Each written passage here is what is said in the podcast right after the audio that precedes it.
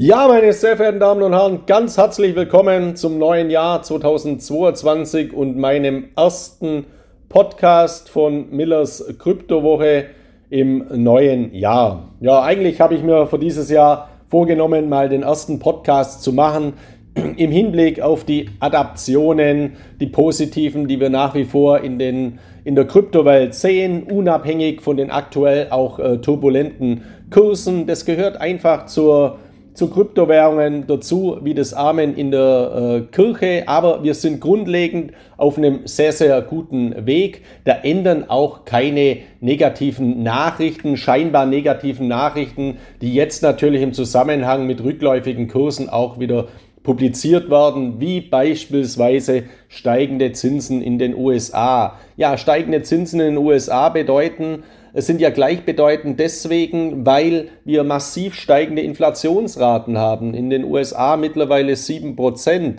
Und für mich ist das eben kein Argument, Kryptowährungen zu verkaufen, sondern ein ganz wichtiges Argument, um Kryptowährungen wie den Bitcoin, der limitiert ist, der einen eingebauten Inflationsschutzmechanismus hat, mit dem Halving-Effekt zu kaufen. Kurzfristig können Zinserhöhungen natürlich zu Verwerfungen führen, haben wir auch gesehen in den letzten Wochen. Langfristig sind es aber Argumente für Kryptowährungen, weil unsere Welt, unsere überschuldete Welt, gerade auch die vollkommen überschuldeten USA, überhaupt nicht darauf ausgerichtet sind auf steigende Zinsen. Die USA können ihren Kapitaldienst gerade so erbringen mit Niedrigzinsen, mit steigenden Zinsen explodieren ja die Lasten des Staates und somit explodiert eben auch die Gefahr, das Damoklesschwert, dass hier äh, systemische Auswirkungen erfolgen könnten. Und da sind eben Kryptowährungen, allen voran eben der Bitcoin, ein ganz, ganz hervorragendes dezentrales Ausgleichssystem. Also das kurz zu dieser Thematik.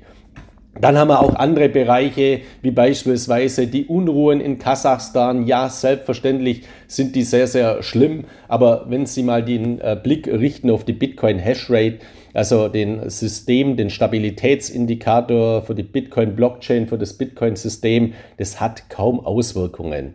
Und äh, äh, die, der Bitcoin, die Miner, die haben das totale Abschalten in China überlebt. Und ich kann äh, mit großer Sicherheit prognostizieren, dass äh, Auswirkungen in Kasachstan, selbst wenn Kasachstan komplett wegfallen sollte, äh, überhaupt keine Auswirkungen hat auf die äh, Bitcoin-Stabilität. Also auch das ist für mich eben ein Sturm im Wasserglas und genau die gleiche Meldung natürlich noch viel äh, ja, dramatischer aufgebaut, aufgebauscht ist eben äh, das Bitcoin-Verbot, das Mining-Verbot im Kosovo. Also der Kosovo ist jetzt wirklich kein Staat, der in irgendeiner Art und Weise für die Volkswirtschaften dieser Welt relevant ist und schon gar nicht äh, für die Bitcoin-Welt. Also diese negativen Nachrichten lassen Sie sich da vor allem emotional nicht zu arg belasten.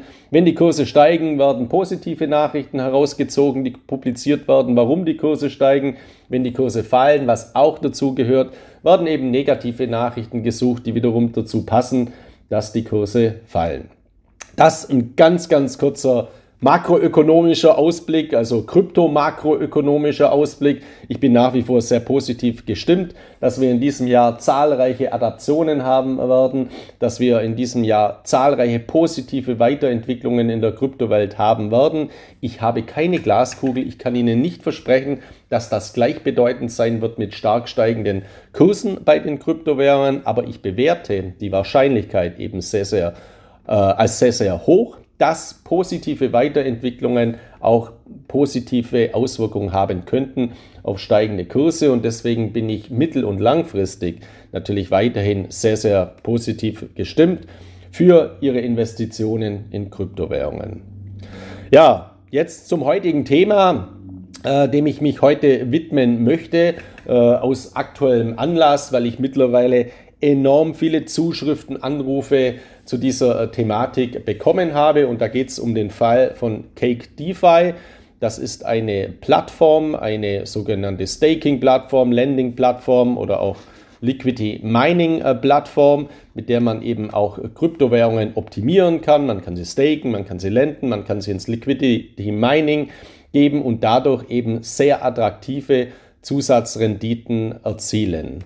Und äh, diese Plattform Cake DeFi ist eben im deutschsprachigen Raum deswegen sehr bekannt und auch deswegen sehr beliebt, weil eine sehr bekannte Person dahinter steht, nämlich Dr. Julian Hosp. Hat auch einige Bücher geschrieben, sehr gute Bücher zum Thema äh, Kryptowährungen. Julian Hosp ist unbestritten auch ein Krypto- äh, bzw. ein Blockchain-Experte. Er hat sehr, sehr viel auch für die Krypto-Community im deutschsprachigen Raum hier äh, geleistet. Äh, das ist, möchte ich mal grundlegend als sehr, sehr positiv erwähnen. Aber es ist jetzt eben leider so, dass am 7. Januar 2022 die Bundesanstalt für Finanzdienstleistungsaufsicht, die BaFin, eine Warnmeldung in ihrer Rubrik unerlaubte Geschäfte veröffentlicht hat und diese trägt den Titel CakeDeFi.com BaFin ermittelt gegen die Cake äh, PTE Limited. Also die Cake PTE äh, Limited, das ist das Unternehmen, das hinter der Plattform Cake DeFi äh, steht und das hat äh, seinen Domizil, äh, das hat seinen Sitz, also seinen Unternehmenssitz, das Domizil dieses Unternehmens liegt in Singapur. Julian Hosp hat ja auch äh, seinen Wohnsitz in Singapur. Das ist allgemein äh, bekannt. Und die BaFin hat hier eben geschrieben, dass sie gemäß 37 Absatz 4 Kreditwesengesetz klarstellt, dass die Cake äh, PTE Limited aus Singapur keine Erlaubnis nach dem Kreditwesengesetz zum Betreiben von Bankgeschäften oder dem Erbringung von Finanzdienstleistungen besitzt. Das Unternehmen wird nicht von der BaFin beaufsichtigt. Und äh, der wesentliche Passus ist eben die Inhalte der auf der Cake PTE Limited betriebenen Website cakedefi.com rechtfertigen die Annahme, dass die Gesellschaft unerlaubt Bankgeschäfte bzw. Finanzdienstleistungen in Deutschland betreibt. Und das ist eben nicht äh, zulässig. Ja, diese Meldung hat jetzt natürlich schon äh, für enormen Wirbel gesorgt. Das Handelsblatt hat einen Artikel veröffentlicht. Es gibt ein paar YouTuber, also Crypto-YouTuber oder Blockchain-Influencer, wie immer man äh, das nennen möchte, die sich natürlich auch gleich drauf gestürzt haben und hier ja gleich mal die Vergangenheit von Julian Hosp eben äh, mal wieder hervorgekramt haben. Er war schon mal in ein Projekt in, äh, involviert, nämlich 10x. Das ist auch mehr oder weniger gescheitert, aber gescheitert also Scheitern gehört natürlich auch zum Leben äh, dazu. Und äh, wenn man scheitert, ist es nicht gleich bedeutend mit einem Scam oder mit einem Betrug. Deswegen muss man das schon auch mal differenzieren. Auf der anderen Seite polarisiert die Thematik natürlich enorm, weil Julian Hosp natürlich auch enorm viele Anhänger hat, äh, die natürlich das Ganze äh, verteidigen und dann eben sagen, ja, aber die BaFin, die BaFin kann man ja gar nicht ernst nehmen. Wo war die BaFin beim Fall Wirecard beispielsweise? Da hat sie ja auch komplett äh, geschlafen. Und mir ist es jetzt in diesem Zusammenhang eben mal wichtig, äh, mal die rationalen Fakten, äh, so sie jetzt ja schon mal äh, klar sind, äh, aufzuzeigen und auch mal eine kurze Orientierung bei dem Ganzen äh, zu geben. Fakt ist der, dass eben die regulatorischen Rahmenbedingungen sich im Kryptobereich in den letzten Monaten und Jahren massiv verschärft haben. Also das, äh, was äh, in den, vor ein paar Jahren noch problemlos möglich war, irgendeine Krypto-Plattform ins Leben zu rufen, Kryptohandel zu betreiben, ohne irgendwelche Lizenzen oder Zulassungen, auch Staking, Lending, Liquidity Mining, Dienstleistungen und so weiter anzubieten, das ist heute eben nicht mehr möglich in dieser Form, weil eben regulatorische äh, Rahmenbedingungen geschaffen wurden und in Deutschland bzw. in Europa gibt es eben auch Gesetze, zum Thema Kryptoverwahrlizenz. Also Unternehmen, die hier eben tätig sind, die brauchen eben eine Lizenz der Bundesanstalt für Finanzdienstleistungsaufsicht oder einer anderen Aufsichtsbehörde, in Europa, innerhalb der Europäischen Union, mit der sie dann nach dem EU-Passporting tätig werden können. Also EU-Passporting heißt jetzt mal ganz äh, vereinfacht dargestellt, wenn ich in Österreich aktiv bin, meinen Unternehmenssitz habe und ich habe eine Zulassung von der österreichischen Finanzmarktaufsicht, von der FMA, eine Kryptoverwahrlizenz, dann kann ich grundlegend mal das Ganze auch EU-weit äh, nutzen über dieses EU-Passporting. Und hier kommt ja jetzt schon mal die erste Thematik auf, wo hier eben ja angeführt wird, ja, was hat denn die BaFin damit zu tun mit einem Unternehmen mit Sitz in Singapur? Hier sind doch die Aufsichtsbehörden in Singapur zuständig. Nein, So ist es selbstverständlich nicht, weil wenn der Verdacht besteht, beziehungsweise der offensichtliche Eindruck besteht, dass sich ein Unternehmen an deutschsprachige Anleger wendet, beziehungsweise an Anleger in Deutschland, dann gilt natürlich auch deutsches Recht. Gehen Sie nur mal auf andere große Unternehmen, die weltweit tätig sind, wie beispielsweise Facebook oder Amazon oder Google, also Alphabet. Die müssen natürlich auch in den einzelnen Ländern die Regulatorien einhalten. Deswegen hat ja beispielsweise Facebook eine Niederlassung in Irland gegründet, also um eben diesen EU- bzw. Euro Europa-Zugang äh, zu haben, äh, um hier reguliert zu sein. Andere Unternehmen äh, wie Amazon beispielsweise machen das über Niederlassungen in Luxemburg. Und es hat jetzt nicht immer nur steuerliche Gründe, dass hier dadurch natürlich Steuern gespart werden. Ja, das ist schon auch mit ein Grund, aber das hat natürlich auch aufsichtsrechtliche Gründe. Und in Deutschland ist es eben so, auch im Bankwesengesetz beziehungsweise im Aufsichtsrecht, wenn man sich an deutschsprachige Anleger aktiv wendet, also wenn man die aktiv anspricht, dann benötigt man eben auch diese Zulassungen. Und hier ist meine persönliche Meinung. Also ich bin kein Jurist, ich bin kein Anwalt, ich befasse mich aber natürlich sehr, sehr intensiv, auch gemeinsam mit meinen Anwälten, mit denen ich intensiv zusammenarbeite, mit diesen Themen. Deswegen bitte das nicht als juristische Aussagen werden, sondern einfach als meine persönliche Einschätzung. Ist in dem Causa, in, der, in dem Fall von Cake DeFi eben die, dass es für mich sehr klar ist, dass sich Cake DeFi an deutschsprachige Anleger wendet. Das äh, sieht man allein schon daran, wenn Sie auf die Internetseite cakedefi.com gehen, dann kann man oben eben umschalten äh, die Sprache, also von Englisch beispielsweise auf Deutsch. Und es ist ja dann ganz offensichtlich, dass man hier nicht nur asiatische Anleger anspricht, sondern dass man eben deutschsprachige anspricht. Genauso die Facebook-Kanäle, die Twitter-Kanäle, die YouTube-Kanäle von Cake DeFi. Die Interviews auch von Julian Hoss, die sind natürlich auch in deutscher Sprache.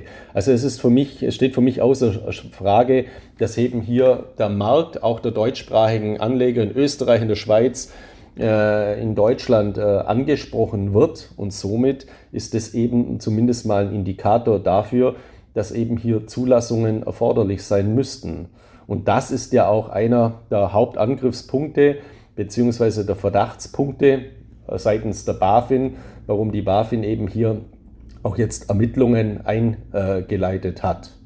Nochmal ganz kurz zu den Dienstleistungen. Also Cake DeFi ist jetzt keine Kryptobörse äh, für den Handel mit Kryptowährungen primärerseits, sondern eben eine, eine DeFi-Plattform, also eine Plattform für dezentrale Finanzdienstleistungen. Ähm, sagt ja auch schon der Name äh, Cake DeFi, also von dem Cakes äh, ein Teil davon kann man äh, damit äh, verdienen, weil eben Cake DeFi so ein, so ein Pool ist, der eben diese Dienstleistungen poolt, also sammelt und dann an die einzelnen Anleger abzüglich der Kosten und der Marge von Cake DeFi die entsprechenden Erträge ausschüttet. Und mit so einer Ausschüttung, da ist man eben auch wieder sehr, sehr nahe im Bereich der Finanzdienstleistungen, jedenfalls im aktuellen mittlerweile geltenden regulatorischen Umfeld. Beim Thema Staking, also es gibt verschiedene Formen der Konsensfindung bei Kryptowährungen und der Konsens, äh, Konsensverfahren. Neben dem Proof of Work, den ja der, der, Bitcoin hat, deswegen kann man natürlich den Bitcoin auch nicht staken, gibt es eben das sogenannte Proof of Stake. Verfahren und das sind die beiden äh, wichtigsten Wege im Zusammenhang äh, mit äh, Kryptowährungen. Und bei der Verwendung von Proof of Stake bedeutet das eben, dass Coins oder Token in sogenannte Nodes, also in sogenannte Knotenpunkte gegeben äh, werden, um Transaktionen für Kryptowährungen mit diesem Proof of Stake Konsensusmechanismus zu überprüfen. Also nicht das Mining wie beim Bitcoin, sondern das Staking äh, ist hier der Konsensusalgorithmus. Und auch Ethereum, also die zweitwichtigste Kryptowährung, stellt eben ja um mit Ethereum 2.0 auf diesen Konsensusalgorithmus des, äh, des, äh, des Stakings. Und die Staker, also die das machen, erhalten dann sogenannte Staking-Belohnungen für die Erbringung dieser Dienstleistungen. Und äh, die Belohnungen oder Rewards, die unterscheiden sich dann dabei von Coin zu Coin. Und genau das bietet eben äh, KDeFi jetzt für bestimmte Coins an. Eine weitere Dienstleistung ist eben das sogenannte Liquidity Mining.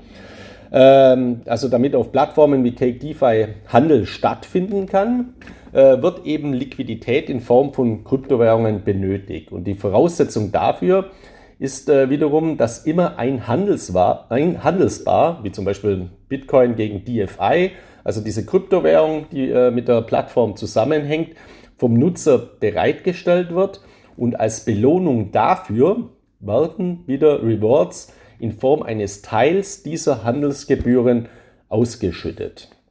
Und diese Handelsgebühren, also diese Ausschüttungen, diese Liquidity Mining äh, Rewards, beispielsweise beim Handelspaar Bitcoin, BTC, DFI, also von dieser DeFi Chain, von, äh, im Zusammenhang mit Cake äh, DeFi, die äh, lag eben auf Jahressicht. Im Dezember 2021 habe ich aktuell mal nachgeschaut bei 80 Prozent. Also das sind natürlich enorm attraktive Erträge, die mit diesen Dienstleistungen erzielt werden können. Und auch beim Lending. Lending ist jetzt ein weiterer Bereich. Beim Lending wird der gewünschte Coin eben zu einem vorher definierten Zeitraum, meist ein Jahr, ähnlich wie einem herkömmlichen Bankkredit eben fest angelegt. Und im Gegensatz äh, zu Staking und auch zu Liquidity Mining ist das Lending äh, die renditeschwachste, äh, die renditeschwächste Form dieser Anlage, aber eben mit dem großen Vorteil, dass dieser Lending Reward eben garantiert ist. Also eine Art Garantiezins, vorausgesetzt, der Kreditnehmer fällt nicht aus. Also das ist natürlich auch ein Risiko. Es gibt ja nichts umsonst in diesem Leben. Aber das lässt sich eben auch diversifizieren. Nur mal der Unterschied zum Thema Liquidity Mining. Ähm, also beim Liquidity Mining habe ich ja gesagt, lagen die Jahresrenditen äh, bei, bei Stand Dezember bei rund 80 Prozent, beim Lending auf äh, Cake DeFi bei 6 Prozent. Also natürlich ein ganz, ganz deutlicher Unterschied. Und beim Thema Staking äh, ungefähr in der Mitte, nämlich bei rund 30 äh, Prozent. Also diese 30 Prozent, diese 80 Prozent, auch diese 6 Prozent, wenn man es vergleicht, wegen aktuellen Zinsniveau, das sind natürlich hochattraktive äh, Renditen. Also diese Geschäftsbereiche von Cake DeFi, das sieht man ja schon, das sind jetzt eben ja, Konkurrenzdienstleistungen zu konventionellen Bankdienstleistungen, wie Festgeldern beispielsweise, die es ja eigentlich gar nicht mehr gibt, weil es ja keine Zinsen mehr gibt oder Tagesgelder äh, kann man da vergleichen. Nur beim Tagesgeld gibt es halt auch Zinsen im Bereich von 0, irgendwas Prozent, aber jetzt nicht im Bereich von 30 Prozent oder von 6 Prozent auf Jahressicht äh, gerechnet. Deswegen werden diese Dienstleistungen, diese dezentralen Finanzdienstleistungen auch immer attraktiver werden, immer nachgefragter werden, aber eben auch seitens der Regulatoren immer stärker in den Fokus rücken.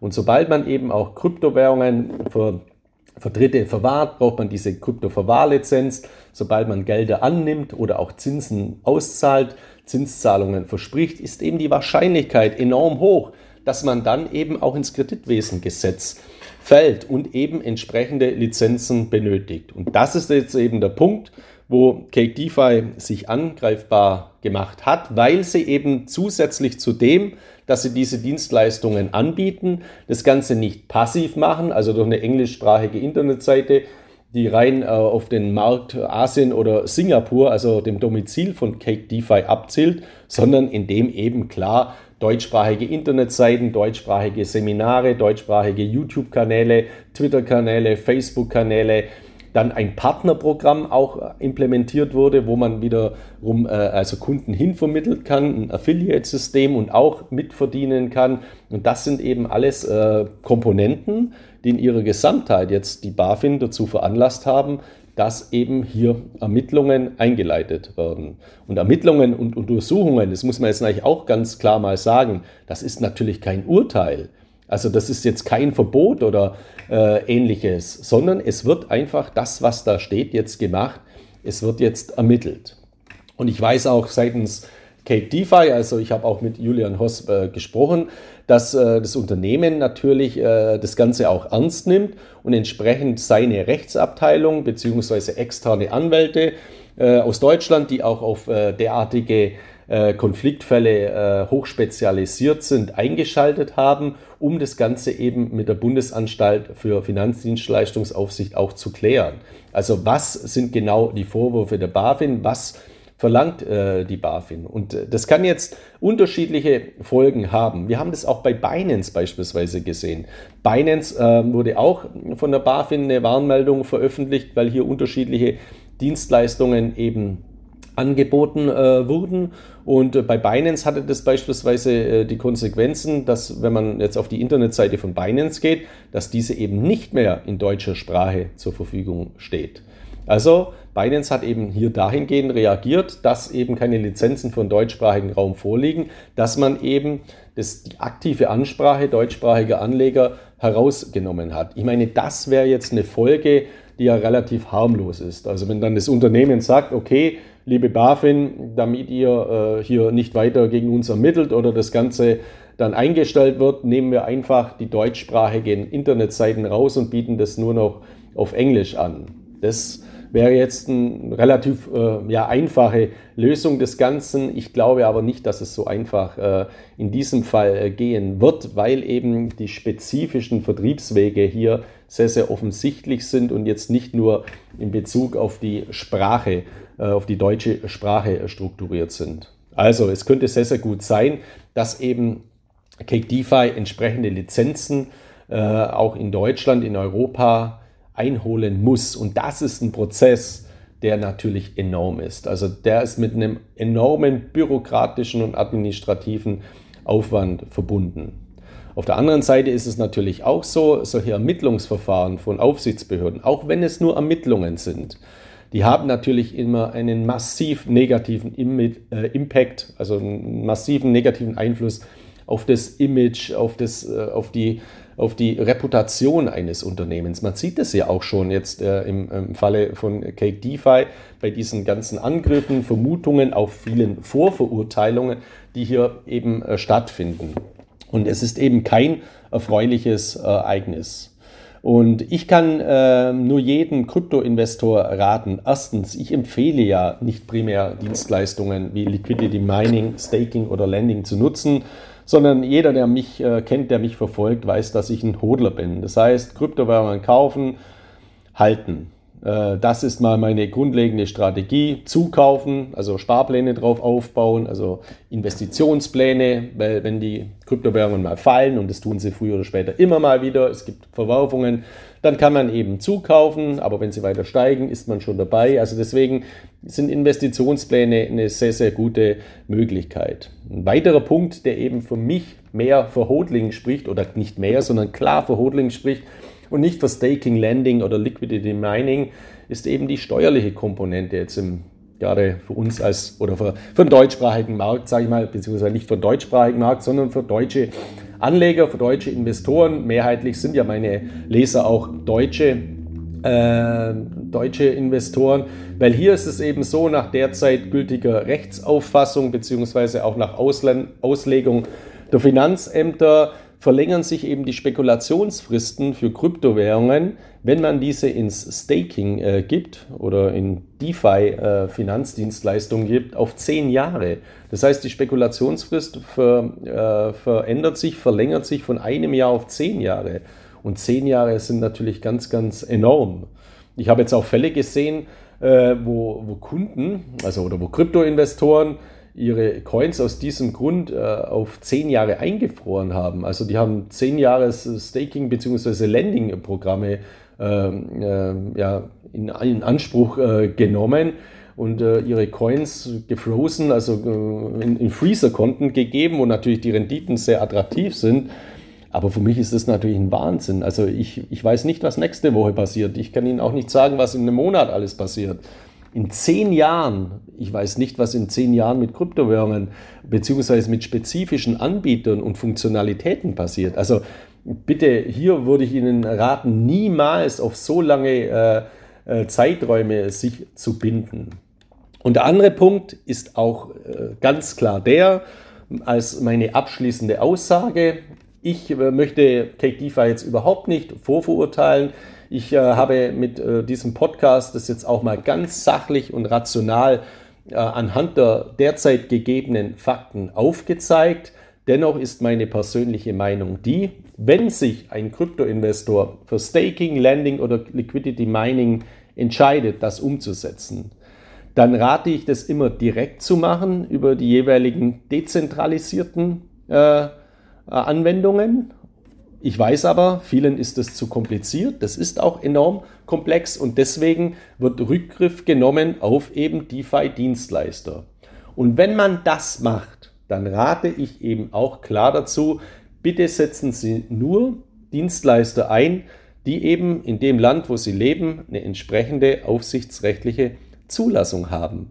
Und hat ein Dienstleister in ihrem Heimatland keine Zulassung, dann rate ich nicht, diesen Dienstleister für DeFi-Dienstleistungen in Anspruch zu nehmen. Und somit ist eben auch mein abschließendes Fazit für einen Deutschen oder von den Österreicher, von den Schweizer, einen Dienstleister wie Cake DeFi nicht zu nutzen. Jedenfalls nicht, solange äh, die entsprechenden Lizenzen vorliegen. Das ist meine persönliche Meinung. Das ist meine Empfehlung in diesem Zusammenhang. Und ja, ich freue mich immer auf Ihre zahlreichen Zuschriften. Zu Cake DeFi habe ich enorm viel in diesem Zusammenhang bekommen. Und ähm, ja, ich hoffe, ich konnte jetzt heute mit dieser rationalen Analyse hier mal Ihnen ein bisschen Orientierung an die Hand zu geben. Ich werde natürlich den Fall weiter verfolgen. Was wird die BaFin machen? Was wird das Unternehmen machen? Wie geht das Ganze weiter? Und ich bin auch überzeugt, es werden noch zahlreiche weitere Dienstleister in naher Zukunft äh, hier in den Fokus der Aufsichtsbehörden äh, rücken. Und hier muss man eben immer klar unterscheiden, sind das jetzt irgendwelche Betrüger, wo es ganz offensichtlich ist, dass das einfach Scam-Plattformen sind, oder sind es grundlegend mal solide Anbieter, das, die das von den Funktionalität, Funktionalitäten solide anbieten, aber denen eben die Lizenzen fehlen, weil sie eben die regulatorischen Rahmenbedingungen nicht beachten. Das muss man mal grundlegend unterscheiden und dennoch gilt, von beiden gilt es, die Finger wegzulassen. Setzen Sie bitte auch im Kryptowährungsbereich auf klar regulierte Anbieter oder machen Sie es eben direkt. Das ist mein abschließendes Fazit. Ich wünsche Ihnen jetzt eine erfolgreiche Restwoche und wir hören uns dann schon in der nächsten Woche mit einer neuen Ausgabe von Millers Krypto, äh, von Millers Kryptowoche, so heißt ich äh, viele Grüße aus Mallorca, viel Erfolg weiterhin und bleiben Sie vor allem gesund. Ihr Markus Miller.